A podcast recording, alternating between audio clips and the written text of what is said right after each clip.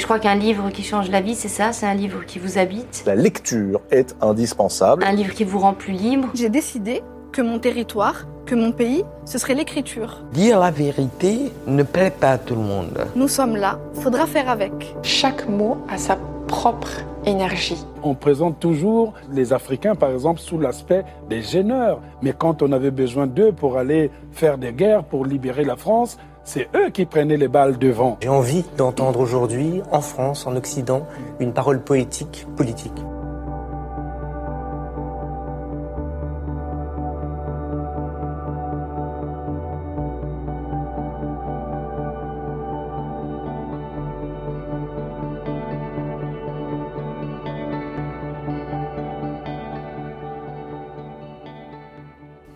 Bonjour, je m'appelle Asma et vous écoutez Bookapax, le podcast littéraire et engagé.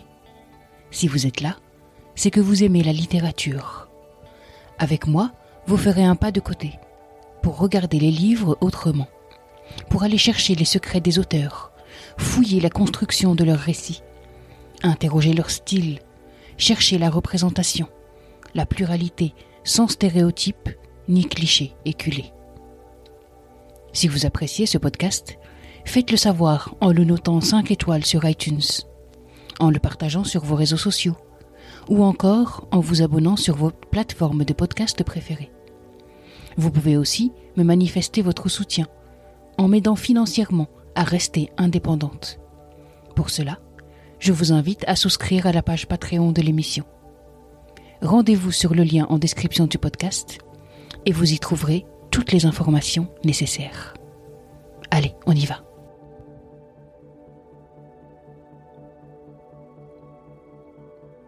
Ce livre, je l'ai vu pour la première fois fin juillet 2021 sur Instagram, sur le compte de l'écrivain Nicolas Mathieu.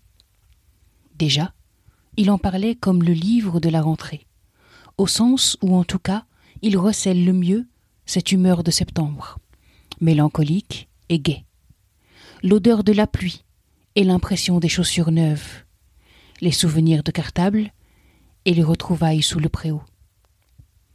L'auteur de Leurs enfants après eux, prix Goncourt 2018, ajoutait encore Ce bouquin est une bulle de savon, un, aérostat, léger et fragile, drôle à chaque page, sans temps mort, facile et poignant.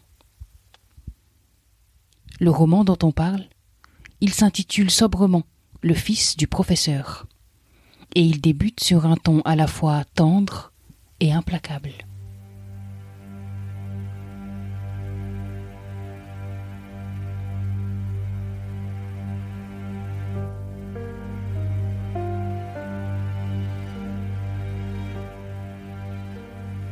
Quand j'étais enfant, je trouvais tout normal. Ma mère m'enfermait régulièrement dans la cave, dans le noir complet, je trouvais ça normal. La cave était située sur le palier. Chaque appartement disposait de ce petit réduit où l'on pouvait caser tout ce qui encombrait. Les balais, le seau, la serpillière et moi. Au début des années 60, j'étais une petite chose à peine débarquée. Mais j'étais tellement furieux que je donnais des coups de pied dans la porte pendant des heures, ou ce qui me semblait des heures, hurlant et trépignant, et crachant des larmes de rage. Puis après j'avais peur, je m'asseyais dans un coin, silencieux comme les ombres, guettant son pas à l'extérieur. Peut-être qu'elle allait me laisser là pour toujours. On ne sait jamais avec les femmes. Quand je dis que je trouvais ça normal, c'est tout simplement que je n'avais aucun moyen de comparer. Je ne savais pas comment ça se passait pour les autres enfants on ne parlait pas de ça à l'école, car j'allais à l'école depuis quelque temps. Un jour, j'étais sortie de la cour très fière et j'avais annoncé J'ai un copain, il s'appelle Idiot.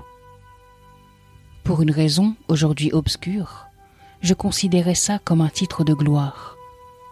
Ça et le fait qu'il savait siffler. Il savait siffler, je ne blague pas. Pourtant, lui aussi était haut comme un champignon. Ma mère se livra à une rapide enquête et il s'avéra que mon copain s'appelait Iridio, comme son père qui était italien. ce fut une première défaite contre la réalité.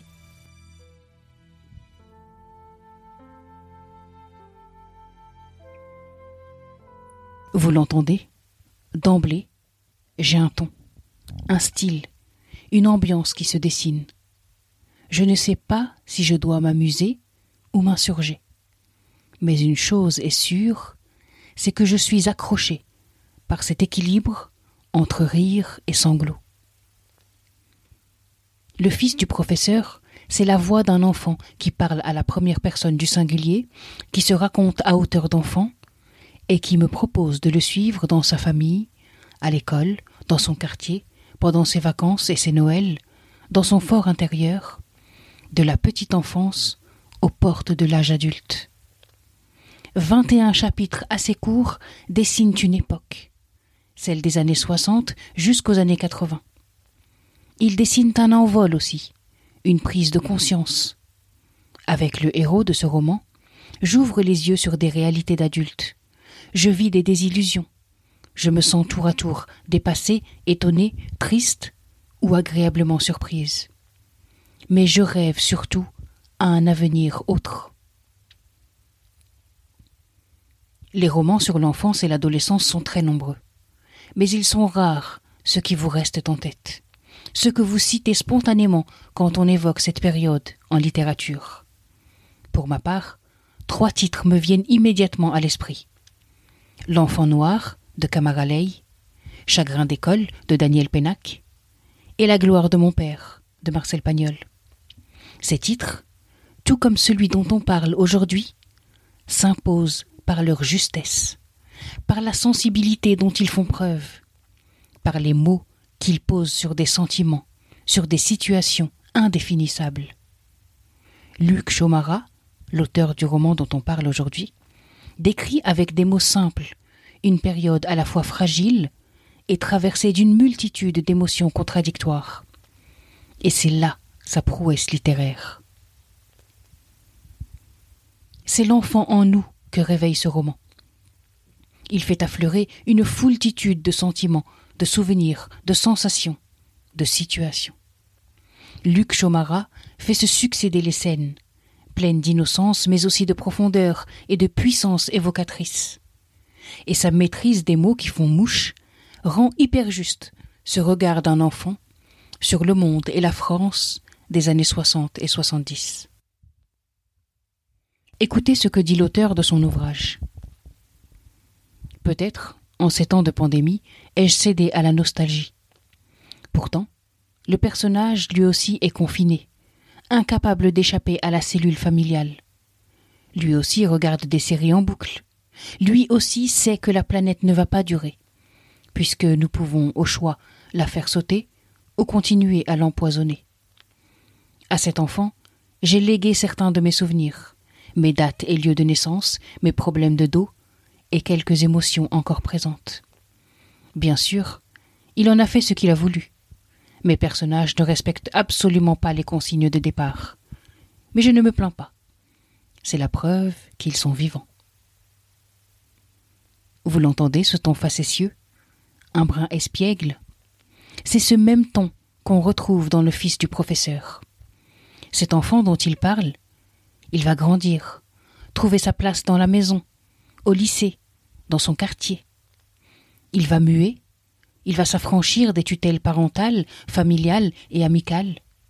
Il va éclore sous nos yeux attendris pour nous offrir un roman initiatique d'une grande tendresse sans forcément trouver réponse à toutes ces interrogations.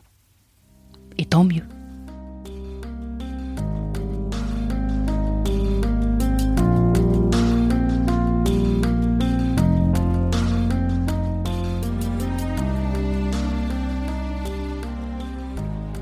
Merci d'avoir écouté cet épisode.